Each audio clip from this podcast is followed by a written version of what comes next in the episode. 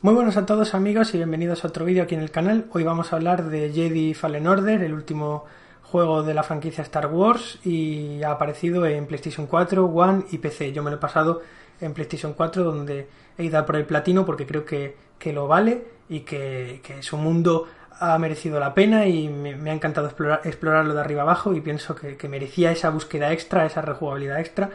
y perderme por sus bellos y, y magníficos mundos.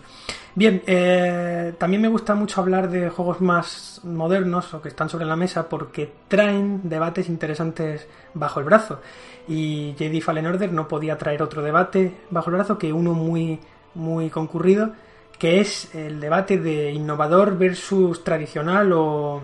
eh, juego que arriesga versus juego conservador.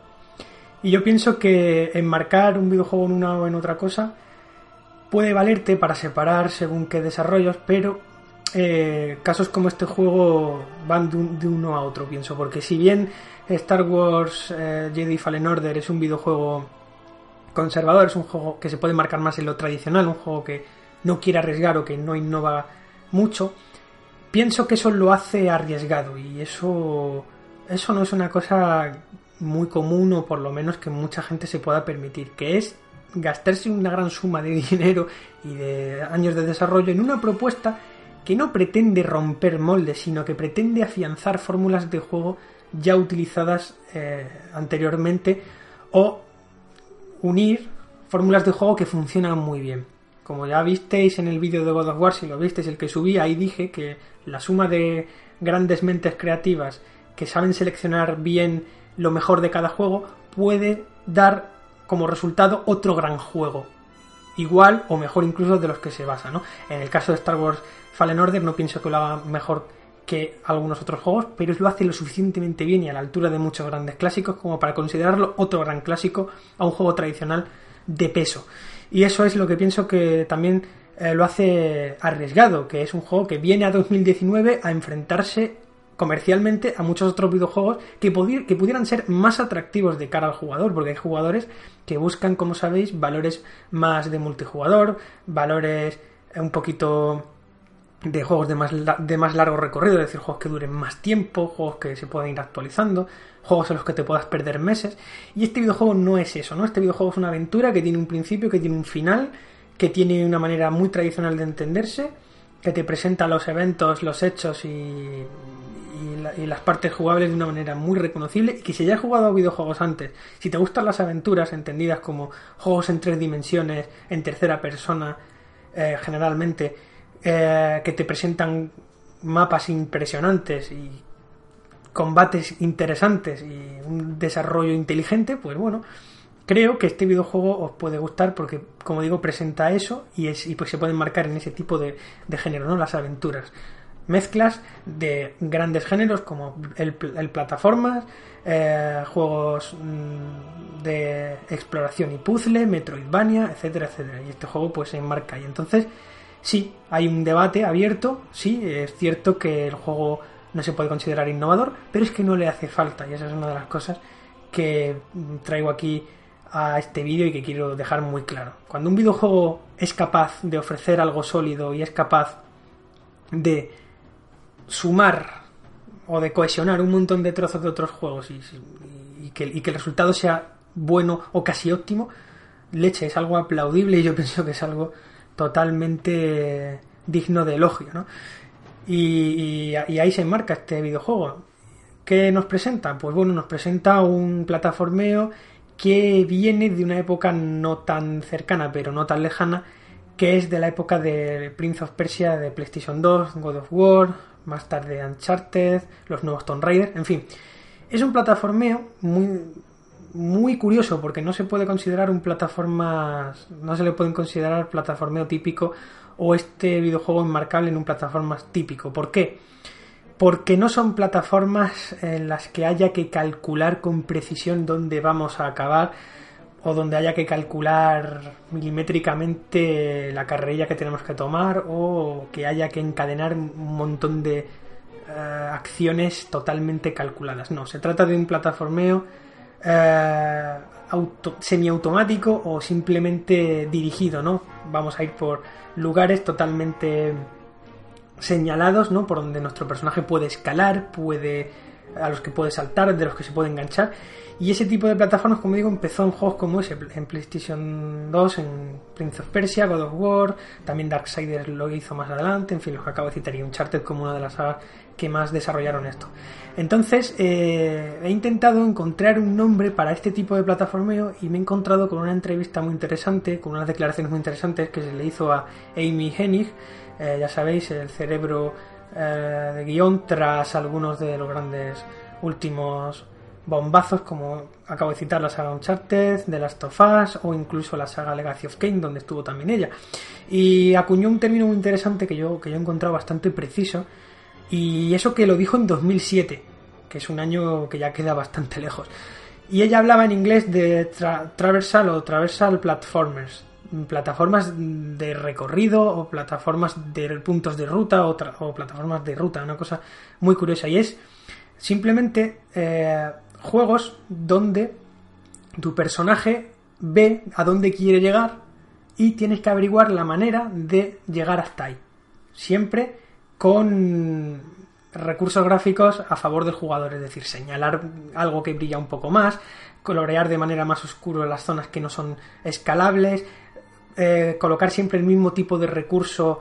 para que el jugador lo asocie a algo escalable o a algo donde el jugador puede acabar. Y en fin, es un tipo de plataformeo que te lleva de la mano. Es una cosa a caballo entre algo manual y algo automático, ¿no? Entonces, eh, creo que el, el, término que ella acuña está muy bien llevado porque en realidad es eso, es un plataformeo que trata de usar el escenario como, como punto de ruta, como recorrido,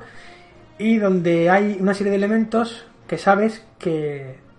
que, donde sabes que vas a acabar. Pero lo bueno de este tipo de plataformas es que plantean situaciones muy divertidas y muy espectaculares, que es que de repente todo cambie, que delante de tuya empieza a derrumbarse una estructura, cambie levemente el recorrido por otro, el jugador se vea acorralado porque no puede seguir escalando y tenga que cambiar rápidamente de estrategia. En fin, son plataformas también, plataforma dinámico que exige de ti no tanta atención como ni tanta dedicación como plataforma tradicional, pero que es eh, que da gusto recorrer, ¿no? Son plataformas divertidas, eh, fáciles porque no llegan a costar y que bueno plantean situaciones chulas y que bueno que también acercan a veces a los videojuegos, a las películas y a veces es divertido también ver a tu personaje en mitad de grandes asaltos o bueno, intentando sobrevivir o sobreviviendo a cosas totalmente imposibles, lo que estamos acostumbrados a ver en películas de acción. Y eso también acerca a estos juegos a esa especie de escenas cinematográficas donde la cámara se coloca en un lugar eh, adecuado, donde hace una travesía muy chula mientras todo se va derrumbando. Y bueno, Star Wars Jedi Fallen Order empieza así con una climática escena inicial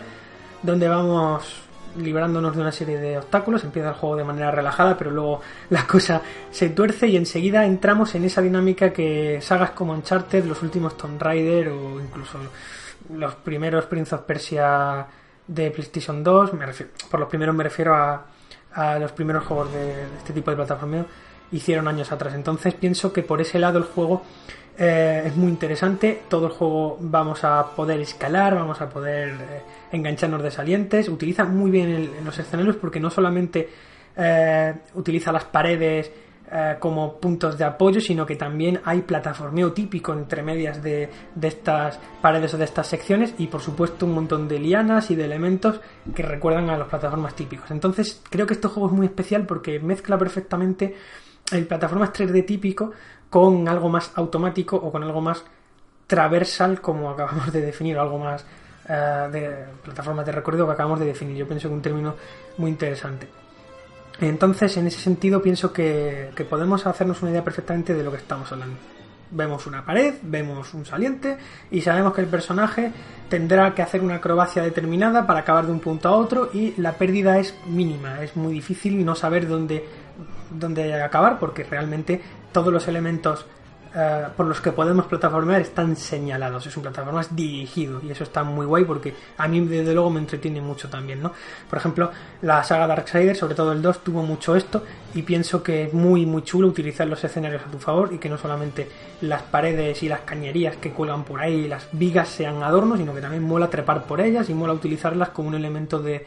de eso, de recorrido, de, de, continuar por un lugar, ¿no? Si hay un gran abismo o si es imposible cruzar, los personajes de estos videojuegos utilizan todas las peripecias habidas y por haber y todos los elementos habidas y por haber para abrirse paso, y eso es lo guay, ¿no? Por otro lado, Fallen Order también plantea un combate que considero interesante, un combate que se basa un poco en las normas de los Dark Souls y la gente ya estará hasta las narices de las comparativas con Dark Souls, pero es que es una de las influencias de este videojuego reconocida por el propio director, lo podéis buscar si queréis en la entrevista que se le hizo a, en Hollywood Hollywood Reporter y ahí lo dice perfectamente y es una de sus influencias y se nota por cómo se lucha, por cómo tenemos que defendernos, por el tipo de estrategias a seguir, también incluso hay un pequeño puntito ahí a, a Sekiro, aunque Sekiro es un videojuego que ha aparecido este año eh, y el desarrollo de este juego es anterior a ese juego o, más o menos paralelo pienso que se ha, se ha podido inspirar más en, en, ese combate tipo Souls también combate tipo Zelda porque también lo ha dicho el, creador que es una de sus inspiraciones es decir apuntar al apuntar al, al enemigo y descubrir su punto débil utilizando algunas de las de las últimas mejoras que hayamos podido encontrar. Eso es muy Zelda no ya sabéis que había jefes o enemigos que eran invencibles o parecían invencibles hasta que descubríamos su punto débil, que normalmente se solía se le solía poder dañar con el arma o con la habilidad que ganábamos en ese lugar. Pues una característica muy muy evidente en este Fallen Order, como por ejemplo cuando nos encontramos una especie de totems, una especie de, de estatuas o de hombres de piedra que tienen un núcleo y ese núcleo se le puede dañar con un poder que ganamos en ese lugar que es empujar con la fuerza, ¿no? En ese sentido eh, está muy chulo, aunque el combate es verdad que mm, a veces me ha, parecido un poco atropellado porque se interrumpe mucho al jugador. A veces dices, Dios, pero déjame luchar, no me interrumpas ahora, déjame que le quite toda la barra a este jefe porque me apetece pelear, me apetece recrearme con las mecánicas, me apetece sufrir un poco, me apetece poner a prueba las habilidades de mi personaje, poner la espada al servicio del Jedi más ducho del mundo, pero a veces pasa que el juego te interrumpe, intenta ser dinámico y a veces de tan dinámico que resulta agobia y eso me ha pasado en alguna que otra batalla que yo quería centrarme en luchar y he terminado un poquito como, no decepcionado, pero sí como diciendo, tío, ahora no, ahora no me interrumpas, déjame que lo mate, déjame que tenga la sensación de que he acabado con él, porque es que eh, la mayoría de veces no tienes esa sensación, la mayoría de veces pasa que vas a, vas a rematarlo o, dices ya lo tengo y de repente pasa una cosa totalmente inesperada y el juego cambia de tercio. Y bueno eso también le da dinamismo es un juego muy frenético no para eh, está todo el rato haciendo que cambies de, de, estrategia o todo el rato haciendo que cambies mm, que, vamos que, te distraigas fácilmente con otra cosa y eso mm, pues bueno hay veces que no me ha sentado del todo bien. Eh, pero bueno creo que es algo que a otro tipo de jugadores le podrá gustar más. Pero bueno, todo esto que he estado hablando eh, no es lo mejor de Fallen Order, ¿no? Es que Fallen Order no solo hace bien el combate y las plataformas o el movimiento del personaje, que es muy preciso, tiene unos controles excelentes, lo mejor que hace este juego es eh, el mapa, que es una de las cosas que seguramente hayáis leído en algunos análisis. Lo mejor que sabe hacer este videojuego eh, es unir, unir cosas. Este videojuego plantea una serie de mundos muy grandes, muy muy grandes la mayoría de ellos, y hacen que en un primer vistazo parezcan lineales, pero a poco que estés en ellos se empiezan a abrir conexiones que no te esperabas, atajos, que se basa un poquito en, la saga Soul, eh, atajos que no te esperabas que te llevasen a cierto lugar, que te estalla totalmente la cabeza de aparecer de nuevo en un sitio, no solamente te estalla la cabeza, sino que además te, te dejan maravillado como diciendo qué pedazo de mapa, ¿no? Ese tipo de, de cuestiones que hacen últimamente muchos desarrolladores, que es unir la horizontalidad y la verticalidad de muchos escenarios para hacer que te pierdas bajando por toboganes y saltando y perdiéndote mm, por la lejanía, para luego de repente abrir una puerta o tirar abajo un puente y aparecer como a 5 metros de donde habías empezado. Claro, tú no te das cuenta de que en realidad estás haciendo un rodeo o estás intentando o estás yendo te has dado la vuelta en algún momento, pero tú no te das cuenta porque los escenarios están tan bien hechos en este juego está tan bien hecho todo, está todo tan bien conectado, está todo, o sea, todo tiene un aspecto tan conclusivo, ¿vale? Que al final em, crees que has avanzado mucho hacia adelante y en realidad estabas volviendo hacia atrás. Y eso que el juego tiene un mapa consultable igual que los Ratchet and Clank, que me recuerda de hecho mucho a la exploración de estos juegos, porque va también por planetas y también hay que volver a planetas ya recorridos y, seguir recorriendo estos trozos de mapa que antes no eran accesibles, es decir, un poco de Metroidvania, pero es que este Star Wars lo hace fenomenal. Este juego creo que la parte Metroidvania la hace estupendamente, es decir, eh, conseguir un ítem, una mejora o algo que nos permite volver y explorar zonas que antes estaban cerradas. Y este juego tiene a cholón, tiene un mogollón de zonas bloqueadas, perfectamente conectadas con sitios por los que ya hemos pasado, por lo que muchas veces vamos a pasar por un sitio en el que hay cuatro conexiones o cinco que no vamos a poder o cuatro lugares o cinco por los que no vamos a poder pasar, pero que más adelante sabemos que podremos volver. Además el juego es guay porque nos deja o nos señala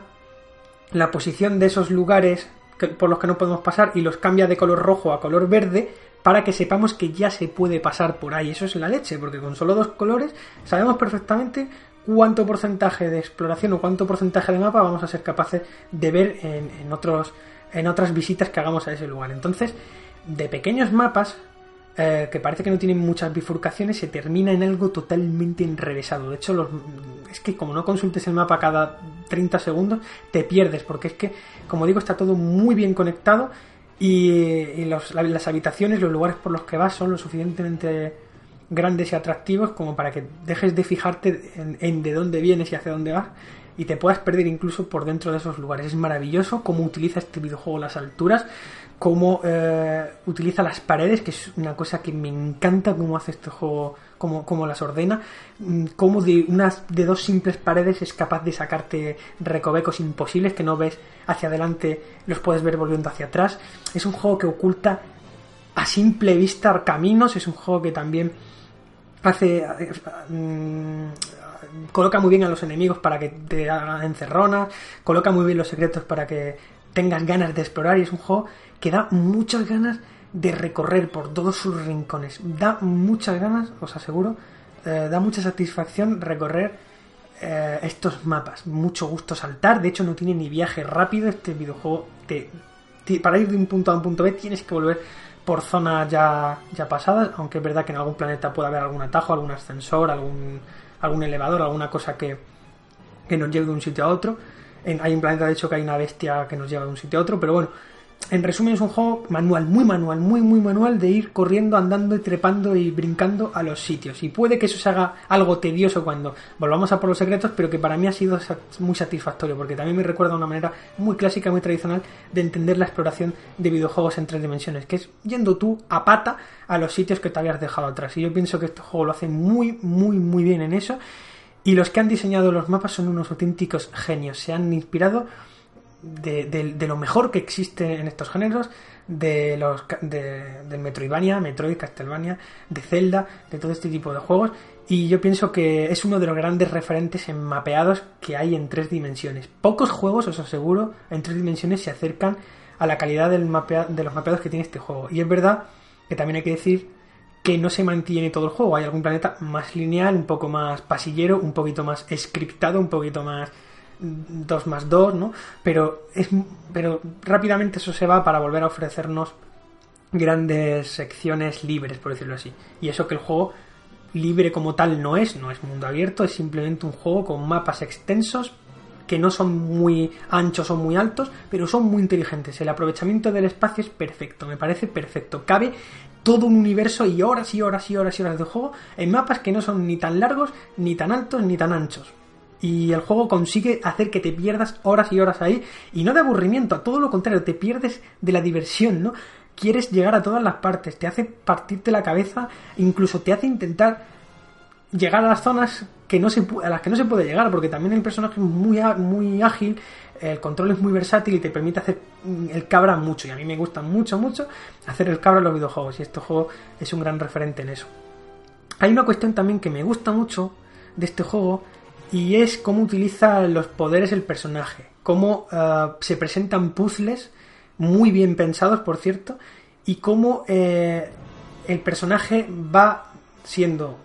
de algo, de un macaco muy ágil y termina siendo un Jedi, ¿no? Termina siendo alguien que puede manejar a voluntad el escenario que le rodea y que puede lanzar, atraer, que puede brincar como nadie y que puede pelear como, como nadie. Y bueno, y el juego, pues de eso, de alguien que simplemente es ágil y le mola mucho saltar, termina siendo un auténtico maestro Jedi y terminas mm, destrozando a los enemigos de maneras ultra creativas, ¿no? En ese sentido, como acabo de señalar, eh, las habilidades del personaje se conjugan muy bien con el entorno para crear puzzles o situaciones de ingenio muy bien llevadas. Es que el escenario no solamente es propenso a que te pierdas por él y a recorrerlo y a, y a, querer explorarlo, sino que también es propenso a eh, generar situaciones de pura lógica, en donde te tienes que parar un momento y pensar, Dios, ¿qué hago yo con esta esfera de piedra? Sé que va aquí, pero ¿cómo la consigo subir hasta aquí? Estoy viendo un saliente ahí arriba, ¿cómo llego hasta ahí? ¿Cómo activo esta plataforma? Bueno, en fin, es un juego que es muy celdero en eso y hay gente que yo sé que le ofende mucho que se compare constantemente este tipo de juegos a Zelda, pero es que es la verdad, es que Zelda es una saga muy buena y que ha sido muy influyente y el director de este juego lo ha reconocido, entonces como lo ha reconocido, pues yo me tomo la, libertad total de hablar bien de Zelda y de, sacarla una vez más en este canal y en este juego porque sí, porque es que hay templos, ¿vale? Porque este juego tiene templos y los templos de este juego, si no son, si bien son pocos, son muy celderos por dentro y nos recordarán totalmente a esa saga. No solamente el cómo se completan, sino el cómo se el cómo tenemos que consultar el mapa y el cómo tenemos que, que gestionar la conexión de las distintas áreas. En ese sentido, Estoy seguro que si habéis jugado esta saga vais a reconocerla en los esquemas que tienen los mapas,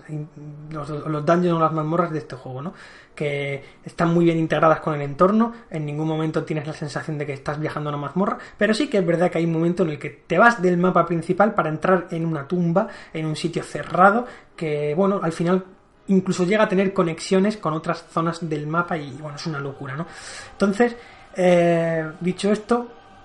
pienso que la reflexión final es que estamos asistiendo a, los nuevos juegos clásicos, no, nuevos juegos tradicionales, en que no hay nada de malo en no querer innovar, sino simplemente querer refinar mucho fórmulas de juego que hayamos visto. Y yo pienso que, mm, que unir todo esto y hacerlo de forma tan buena como Jedi Fallen Order solo puede beneficiar a los que amamos este tipo de aventuras. Entonces, a mí no me importa que no quiera arriesgar y a mí no me importa que el videojuego se le tilde de clásico, de conservador, me da igual, es que me encanta, ¿no?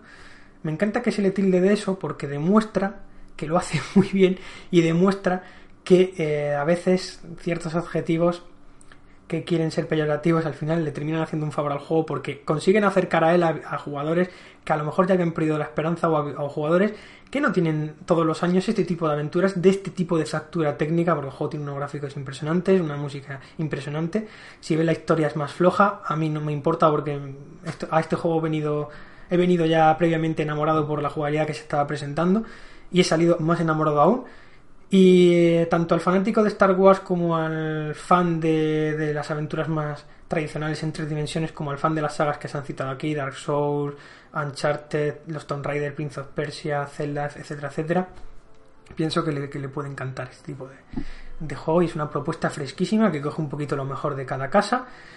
que lo aúna en un, en un recipiente estupendo y un juego que yo espero de corazón que se convierta en otro gran clásico de este tiempo e, e, imperecedero si puede ser, un clásico atemporal. Yo pienso que estamos ante, ante un clásico atemporal.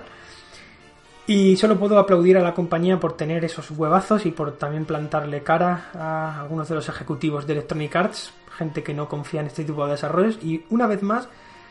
eh, demostrando que los, los juegos de un jugador pueden seguir existiendo, merecen seguir existiendo y, y que muchos de esos jugadores que demandan eso estamos aquí, tenemos voz, tenemos voto y que espero que nuestra compra y nuestro afán